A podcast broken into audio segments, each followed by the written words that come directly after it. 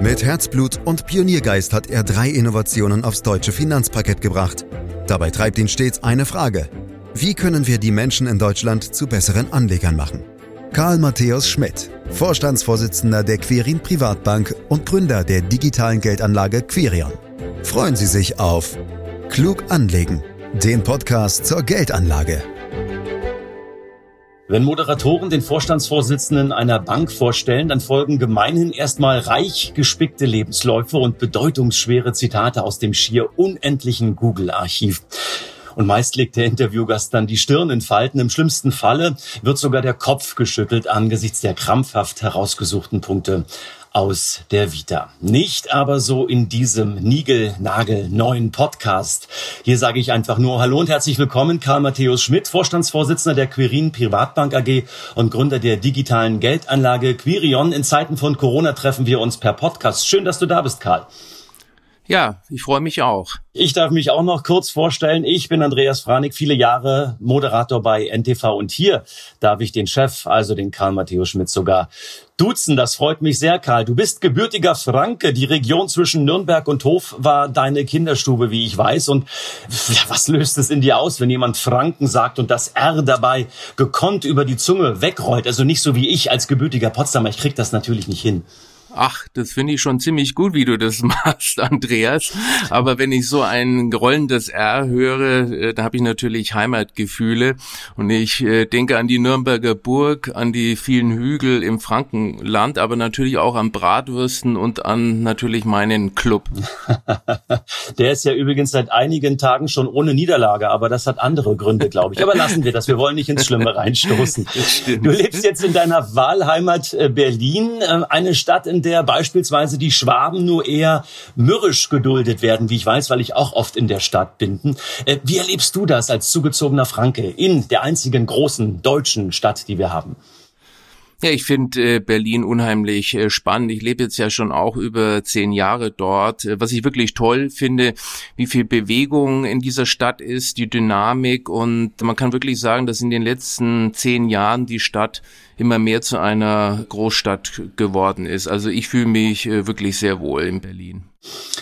Steigen wir ein in unsere Inhalte. Du bist Sohn einer Bankiersfamilie in äh, sage und schreibe sechster Generation.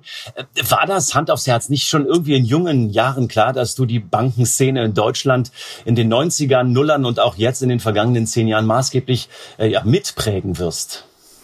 Naja, also das würde ich nicht so sehen, aber ich bin natürlich aufgewachsen beim Abendbrot schon mit dem Thema Bank und äh, auch mit dem Thema Unternehmertum. Und das hat mich schon immer fasziniert, wenn auch äh, Freunde jetzt von meinem Vater zu Besuch waren und habe dazugehört.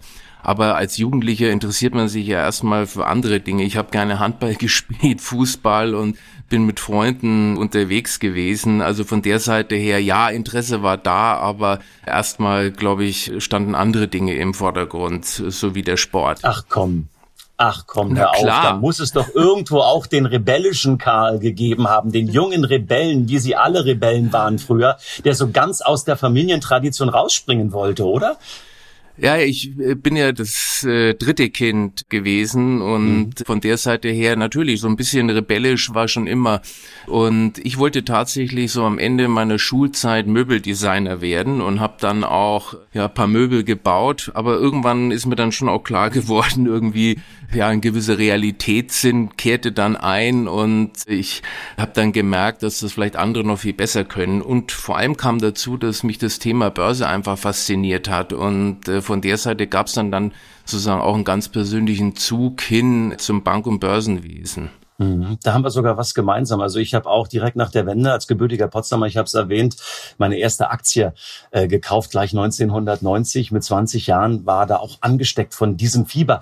Aber wie haben dir, Karl, deine, deine Eltern den Umgang mit Geld beigebracht. Ich gehe mal davon aus, da war immer doch äh, ein Taler mehr äh, zur Verfügung. Ähm, aber wie haben sie dich dazu angehalten, auch richtig und ordentlich mit Geld umzugehen? Also erstmal habe ich gar kein Geld bekommen. Das war, glaube ich, die Erziehungsmaßnahme äh, meiner Eltern. Es gab also kein Taschengeld und ich habe dann äh, so ein kostenloses Anzeigenblättchen ausgetragen Und das war dann quasi das Geld, was ich zur Verfügung hatte und was ich natürlich dann auch gerne ähm, ausgegeben habe. Also selbstverdientes Geld, das war also die Erziehungsmaßnahme meiner Eltern.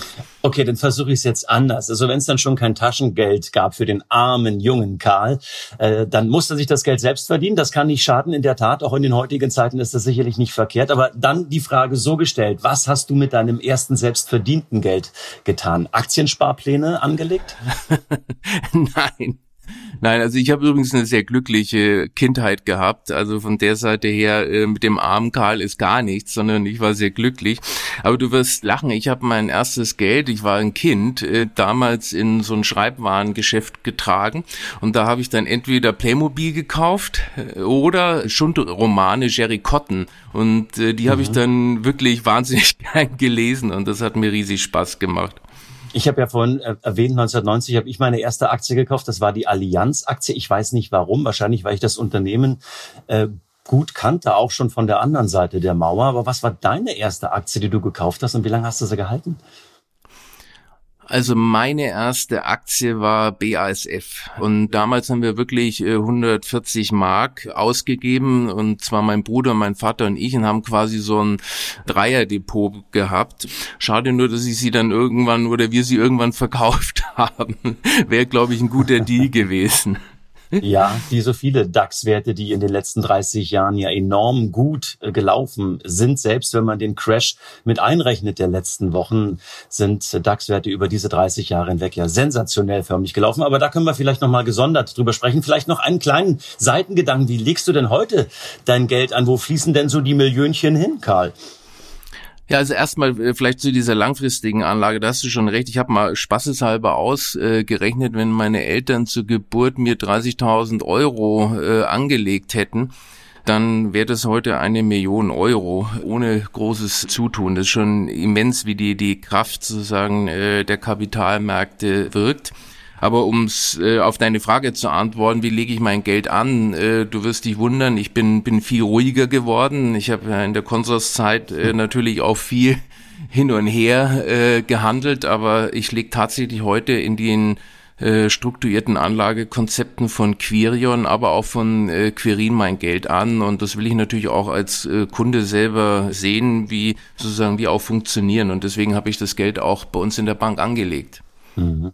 Karl, ich würde mit dir gerne äh, gedanklich ins Jahr 1994 reisen. Da hast du mit nur 25 Jahren Deutschlands ersten Online-Broker Consors gegründet, quasi als Zweigniederlassung der familiären Schmidt-Bank. Die äh, Bankerswurzeln haben wir ja schon erwähnt. Wie sehr musstest du denn deinen Vater bearbeiten, immer wieder nachhaken und fragen, damit er bei diesem neuen Megading Internet mitmacht? Und ich muss jetzt ganz ehrlich drüber nachdenken, sag mal, 94 äh, Internet, Online-Broker, ähm, das war doch zu dem Zeitpunkt noch nicht mal flächendeckend vorhanden. Äh, das ist richtig. Also ich war Student an der Universität in Nürnberg und war in einem äh, Börsenverein und wir haben jeden Montagabend über die Börse uns unterhalten und uns überlegt, wie können wir anlegen und haben natürlich auch auf äh, die Banken damals geschimpft, dass die Abwicklung zu langsam ist, es zu teuer ist, überhaupt keine Informationen existieren rund um die Börse wie Charts und so weiter. Und das war dann für mich so der Antrieb zu sagen, komm, äh, lass uns doch mal eine Bank bauen, die sozusagen für diesen Selbstentscheider das richtige Angebot hat, eben schnell, günstig äh, und viele Informationen. Wie du richtig gesagt hast, damals gab's äh, noch gar nicht äh, das Internet so in jedem Haushalt. Wir haben damals dann tatsächlich als Faxbroker angefangen, also du konntest deine Order per Fax uns schicken und Datex J, also dieses BTX der Telekom, das haben wir genutzt und waren damals auch wirklich die erste Bank, die quasi vollautomatisch äh, über BTX eine Order an die Börse und zurück äh, geroutet hat. Also das waren schon äh, sehr aufregende Zeiten. Ja, wie habe ich meinen Vater überzeugt? Äh, mein Vater äh, ist ein Kreditmann gewesen und von der Seite her hat er sich das angehört, ob er das irgendwie logisch findet und er war dann am Ende so begeistert über meinen unternehmerischen Mut, äh, dass er das auch unterstützt hat und das rechne ich ihn heute noch sehr groß an, dass er sozusagen da äh, mir auch die Freiheit gegeben habe, da diesen Traum in der Schmidtbank dann mit einer eigenständigen Marke Consors äh, leben zu dürfen. Und ja, so fingen wir dann einfach mal an. Ja, und du hast dann auch richtig viel mit deinem Team gewerkelt und gewurschtelt und gemacht in den 90er Jahren schon. Das wurde eine enorm erfolgreiche Zeit. Da erinnere ich mich noch dran, ich war zu den Zeiten beim Radio, habe auch viel getradet, habe viel gemacht, getan, unter anderem auch über Consus, wenn ich das sagen darf. Ihr seid rasant gewachsen und du bist mit zahlreichen Preisen förmlich überschüttet worden. Ich muss die gar nicht alle aufzählen, ist ja auch schon eine Weile her. Ähm, und dann auch sehr, sehr spannend, 1999 ähm, der Börsengang der Consors AG, das waren dann so die Hochzeiten des neuen Marktes damals. Es waren die besten Jahre und natürlich auch mit allen Konsequenzen und äh, am Ende des Tages auch mit dem, mit dem Absturz kurz, aber es war eine Zeit, wo wirklich Milch und Honig in Strömen floss, wie ich weiß, weil ich dann 2000 bei NTV angefangen habe, wo wir dann auch schon die ersten Male miteinander geschaltet haben bei NTV. Wie hast du diese Zeit erfunden und womit, womit verbindest du ganz persönlich diese Zeit? Was ist da hängen geblieben, so circa 20 Jahre danach? Ja, also das war tatsächlich eine verrückte Zeit. Wir sind äh, insgesamt von fünf Mitarbeitern zum Start auf über 1350 Mitarbeiter angewachsen in dieser Zeit. Heute denke ich drüber nach, dass ich denke, ich habe eigentlich fast die Zeit zu wenig genossen. Ich hab's, wir haben es nicht genossen, weil die Arbeit einfach so intensiv war. Wir sind wirklich fast untergegangen in dem Wachstum und von der Seite her mussten äh, wir viele Entscheidungen treffen. Am Anfang haben wir halt Entscheidungen über 10.000 Mark getroffen. Auf einmal ging es um Entscheidungen über 10 Millionen. Und das war für mich als junger Mensch schon wahnsinnig anspruchsvoll und deswegen äh, blieb eigentlich keine Zeit, das wirklich zu genießen. Manchmal hätte man sich einfach mal zurücklehnen müssen und sagen, hey wow, äh, was erlebe ich da gerade? Mhm. Doch ähm, ich habe es angedeutet, das äh, ging dann auch relativ schnell vorbei. Viele ging es, glaube ich, so, die die haben Honig und Milch und all das drumherum gar nicht so sehr genießen können, dachten, das geht von Party zu Party. Wir hatten ja auch unglaublich viele Börsengänge damals gesehen, äh, die ja dann auch sozusagen euch äh, Geschäfte gebracht haben, weil man die ja auch sofort traden ähm, konnte. Die Kurse sind dann sehr sehr schnell und sehr drastisch äh, gefallen Anfang der Nullerjahre und am Ende ging auch die Mehrheit an Consors verloren. Das war dann 2002 wenn ich mich richtig erinnere. Und mit BNP Paribas, und das ist natürlich eine Ironie des Schicksals, mit BNP Paribas wurde ausgerechnet eine jener Großbanken dann Eigentümer von Consors, gegen die du ja eigentlich ursprünglich mal als Rebell angetreten warst. Erzähl mir, wie, wie sehr hat das geschmerzt damals? Ja, erstmal war es tatsächlich so, wie du sagst, dass 40 äh, Prozent der Erlöse quasi über Nacht äh, weg waren und wir waren also im vollen äh, Aufbau des Unternehmens und mussten auf einmal dann äh, restrukturieren. Und das war natürlich für mich auch als äh, junger Mensch äh, eine neue Herausforderung, weil ich kannte eigentlich nur einstellen. Auf einmal musste ich auch Freunde, Mitarbeiter ausstellen und das war schon eine große Herausforderung. Ähm, die Schieflage des Mutterhauses der Schmidtbank, die hat ja dann letztendlich zu dem Verkauf von Consors geführt. Und das hat natürlich geschmerzt, dass am Ende sozusagen die BNP das übernommen hat. Äh, das hat mich dann erstmal gefreut, weil ich dachte, wow, jetzt äh, wird man investiert, die wollen den deutschen Markt aufräumen und war dann leider ein wenig enttäuscht, wie ich dann nach den ersten Gesprächen lernen musste, ja, ja, jetzt wollen wir erstmal weiter sparen und gucken, wie die Märkte sich weiterentwickeln. Also von der Seite, ich hatte dann tatsächlich sogar ein bisschen Aufbruchstimmung, aber äh, die war nur von kurzer Dauer. Mhm ich will noch mal, ich will nicht drauf rumreiten, aber ich will noch mal auf dieses Scheitern zu sprechen kommen. Es ist ja nicht nur dein Scheitern, es ist ein Scheitern der Familie Schmidt durchaus gewesen. Hast du das als solches empfunden? Oder würdest du sogar sagen, nee, nee, das, das war eigentlich ganz anders? Also wie, wie, wie siehst du das? Naja, wenn äh, das Familienunternehmen äh, in der Schieflage ist und dann verkauft werden muss, also sprich die Schmidt-Bank, das ist natürlich schon ein Scheitern äh, der Familie und das haben wir auch alle so äh, empfunden. Und das hat uns äh, schwer getroffen.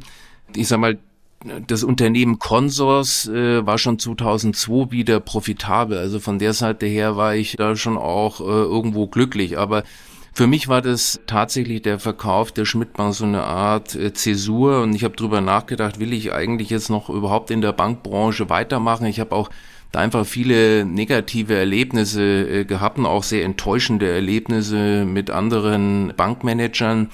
Und äh, von der Seite her habe ich dann am Ende drüber nachgedacht nach dem Motto, naja, du hast vielleicht jetzt nicht so viel anderes gelernt, also da mache ich jetzt einfach äh, weiter mit Bank und äh, ich hatte auch die große Lust, weil mich das Thema Geldanlage und Kapitalmärkte, Börse einfach per se interessiert hat und äh, ich habe dann gesagt, ich mache jetzt einfach weiter. Ich finde das Thema so spannend, auch wenn sozusagen meine berufliche Lebensgrundlage erstmal weg ist.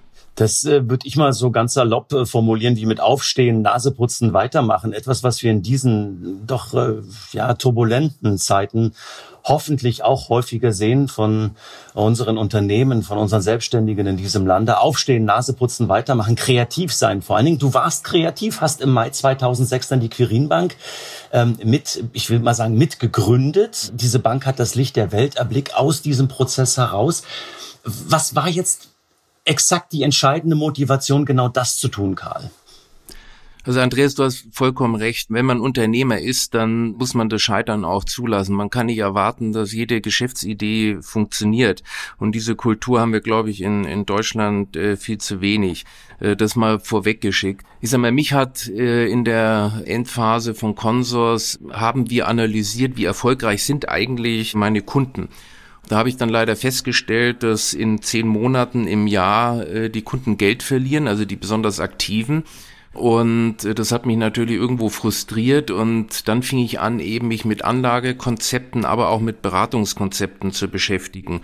So kam ich dann zu der Idee, die Quirin Privatbank zu kreieren. Mhm. Und äh, die Quirin steht seitdem ja, das darf ich sicherlich auch als unabhängiger Journalist so sagen, wie keine andere Bank in Deutschland für unabhängige Beratung gegen Honorar.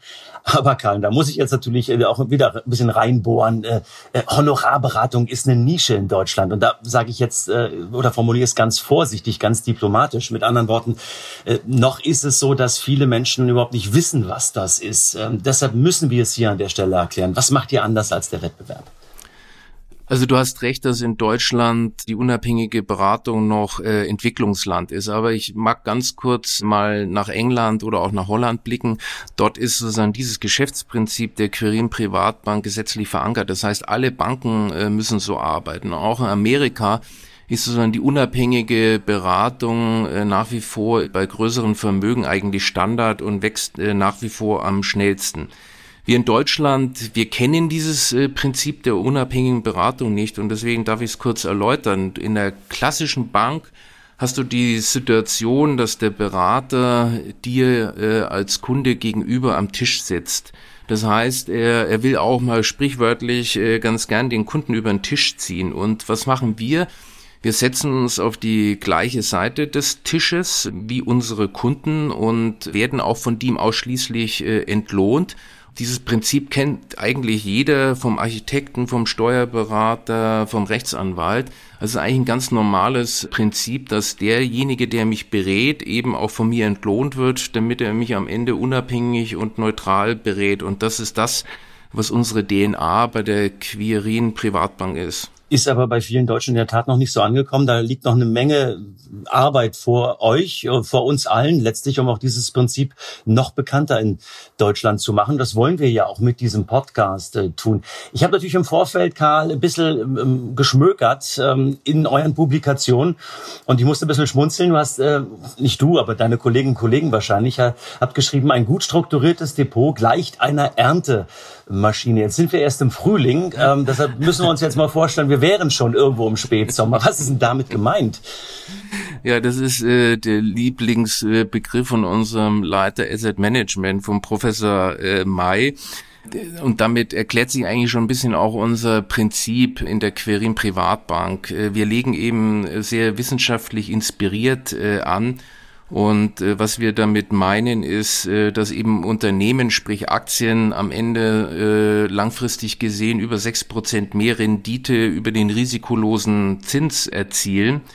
Und diese sechs Prozent, wenn man die eben langfristig durchhält, äh, das bezeichnen wir eben gerne als Erntemaschine, so dass ich am Ende sozusagen äh, Jahr für Jahr, äh, zumindest mal mittel- und langfristig, dann diese sechs Prozent erziele.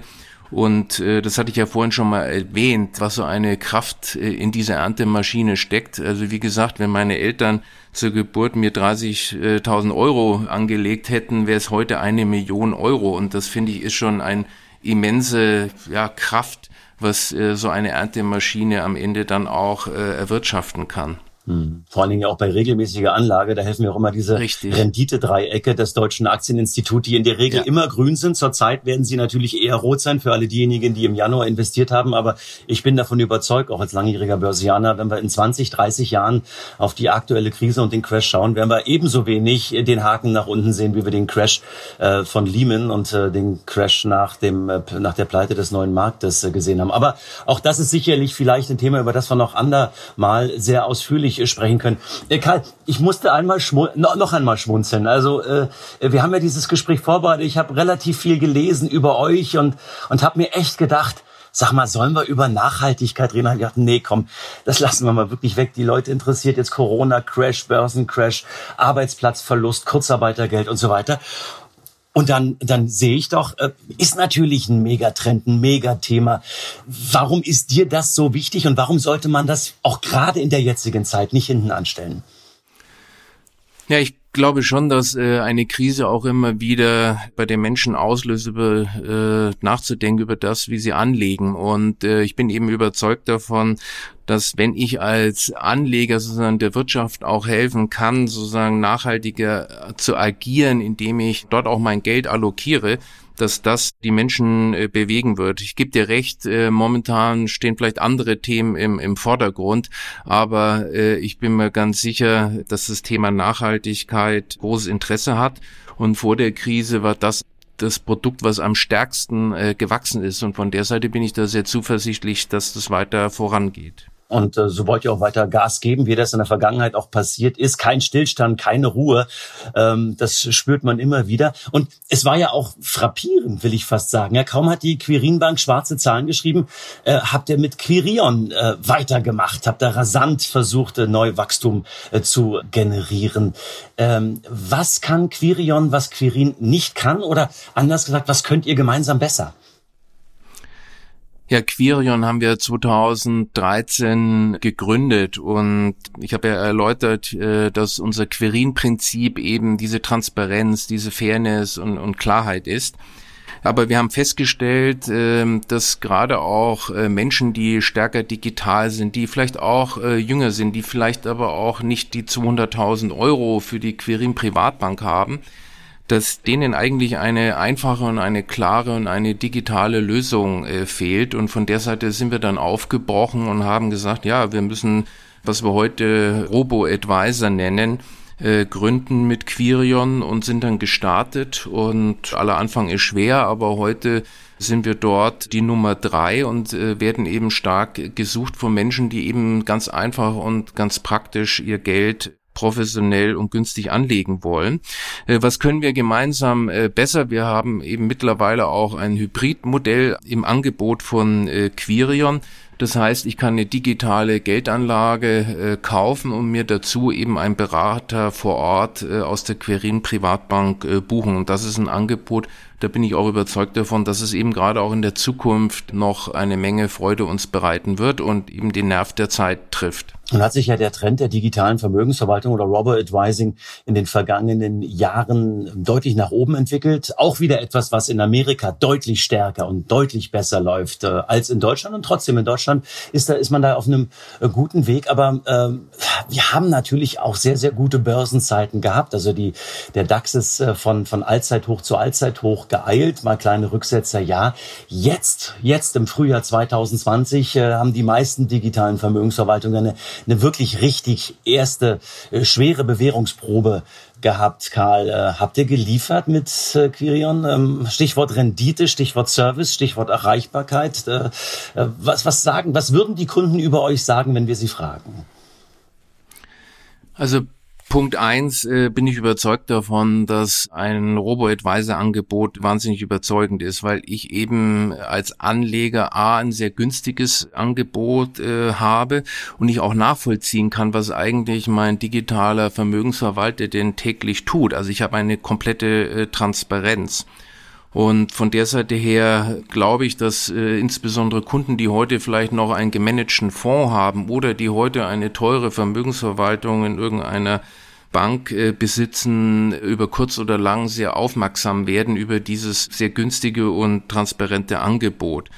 Ähm, deine Frage, haben wir geliefert in dem äh, Crash? Ist es natürlich so, dass auch ein Robo-Advisor sich nicht äh, loslösen kann von dem, was sozusagen die Kapitalmärkte bieten. Und wenn ich eben mehr Rendite haben möchte, muss ich eben auch ein größeres Risiko eingehen. Und äh, größeres Risiko heißt, dass ich im unternehmerischen Kapital investiert bin und Aktien besitze.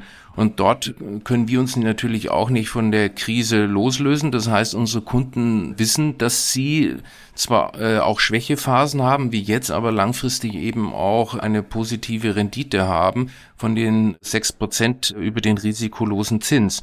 Und von der Seite her, wir haben geliefert, wir waren erreichbar, wir waren für unsere Kunden da, äh, so dass wir eine gute Zufriedenheit äh, haben bei unseren Kunden. Mhm. Wie ich weiß, wenn ich so in den Markt reinhöre, ging es bei anderen nicht ganz so gut. Äh, möglicherweise wird es auch eine Bereinigung des Marktes geben. Das wissen wir jetzt noch nicht, aber es ist wohl zu erwarten. War der Corona-Crash aus deiner Sicht ein Weckruf, vielleicht äh, sogar zur richtigen Zeit?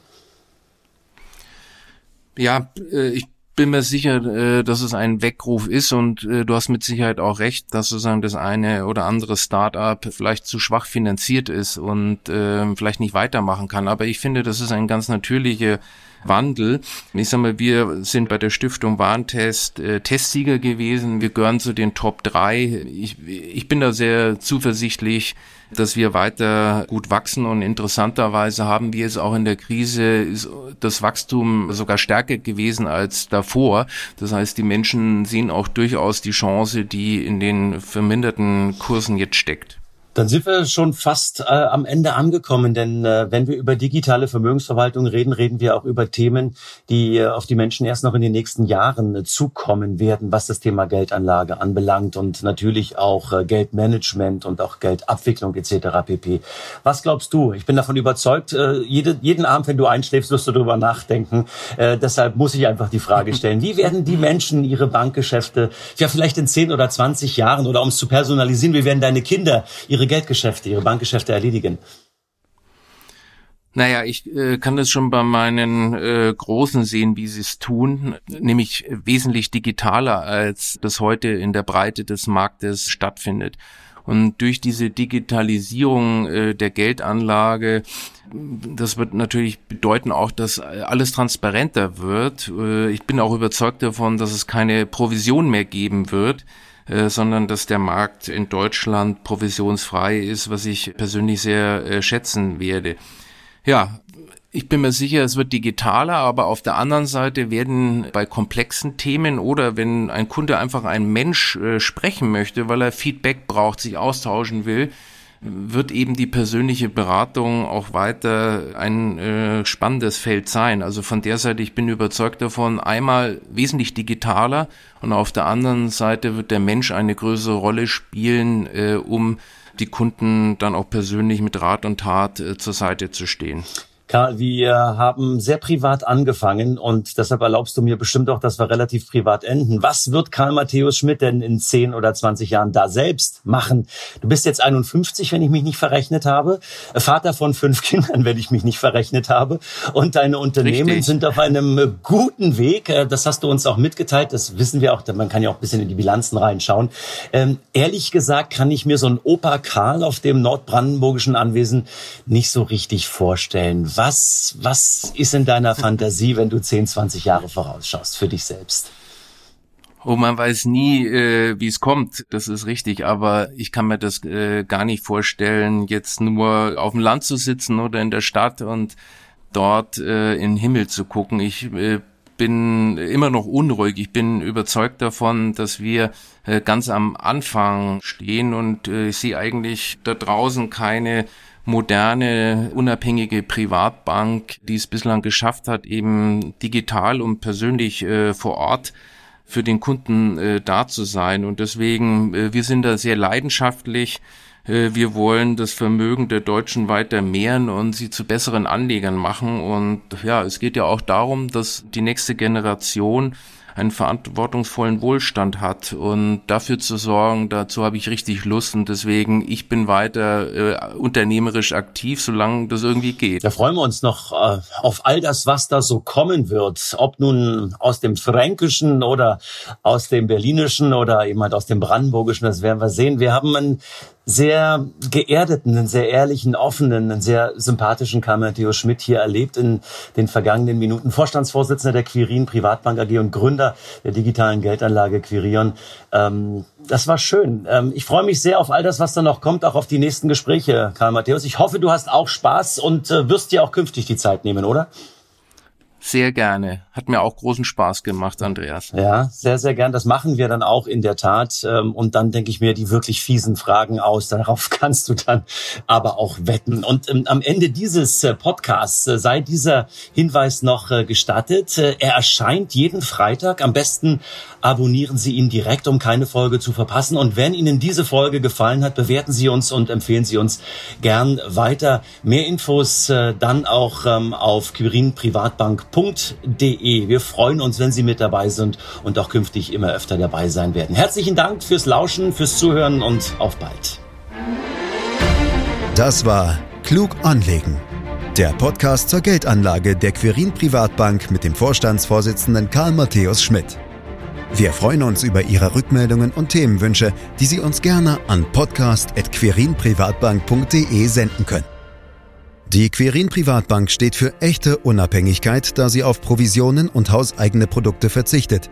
Das innovative Anlagekonzept Markt, Meinung, Wissen beruht auf bewährten Erkenntnissen der Finanzmarktforschung und investiert frei von Prognosen in den weltweiten Kapitalmarkt.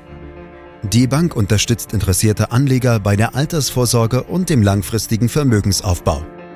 Mehr Informationen erhalten Sie unter querinprivatbank.de.